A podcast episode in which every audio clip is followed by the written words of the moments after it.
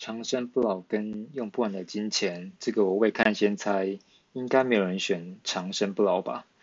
如果有的话，真的是欢迎打脸。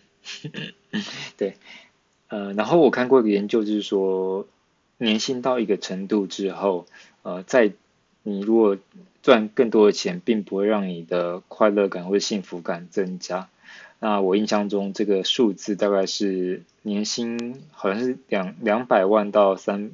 到三百万台币的这个范围，所以就是假设真的是有用不完的金钱，或是有无限大金量的话，我觉得可能真的呃事实上会真的会很快乐吗？我觉得我也是抱持一个问号吧。嗯，就这样。